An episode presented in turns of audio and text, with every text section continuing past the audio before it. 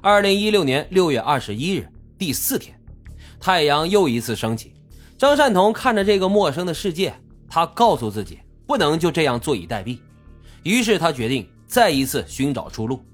他突发奇想，也许尝试着沿着河流走下去，说不准能碰到其他的登山者。下定决心的他沿着溪水一路走着。此时的他接触到那些奇怪的石头，那些吵闹声也更加清晰了。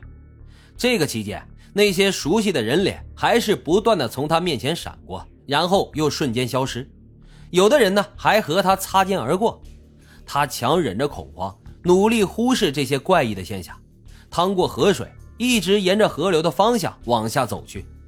不知道过了多久，他的眼前出现了一个水库。这里的地形和之前不太一样，张善同心里犯着嘀咕，想着自己是不是已经走出来了。但是没有看到活人之前，他也不敢停下自己的脚步，只能硬着头皮继续走下去。就这样，他穿过了水库，眼前的景象也逐渐改变。终于，他看到了一群游客。起初呢，张善同还不敢确定，以为还是自己脑海中的幻想。而当眼前的人慢慢靠近时，都是一些陌生的面孔。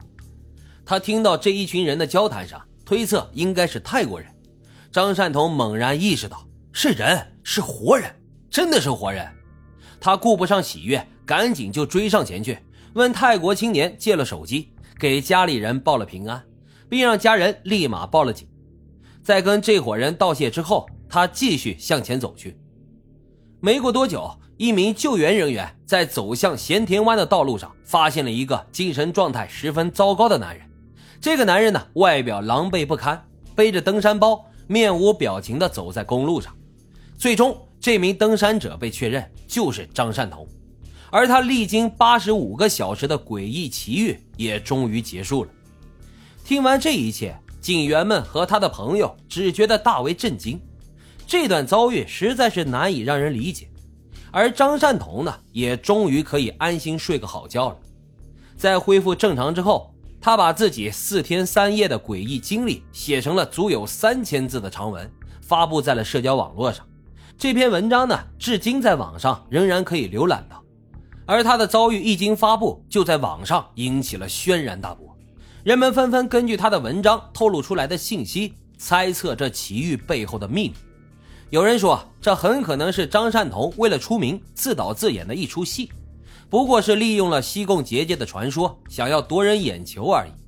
但在张善同的故事里，有许多不可控的因素，比如说失踪四天三夜后，恰好被救援人员发现。要知道，救援队的供词不会作假的。也有人说，张善同很可能是不小心进入了西贡的结界，之后呢，通过自己的努力，误打误撞。以一种特殊的方式又出来了，而其他离奇失踪的人就没有这么幸运了，则永远留在了里面。当然，还有一种比较通俗的说法，就是鬼打墙。有不少网友认为张善同就是遇到了鬼打墙的事情。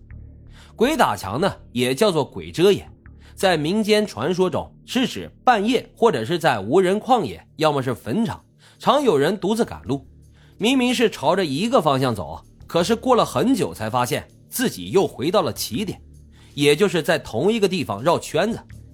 这种情况呢，可能连续维持一夜甚至数日之久，多发生于独自一人时。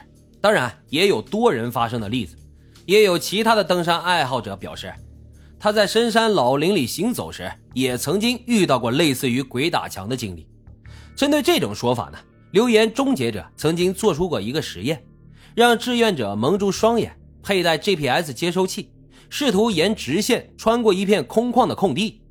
他们当中啊，大多数人都沿着这条直线前行，偶尔会绕圈有时圆圈的直径会大到二十多米。这种现象呢，是因为人脑的左右前庭系统有微小的差异，而不是人腿长短或者是向左向右转的倾向问题。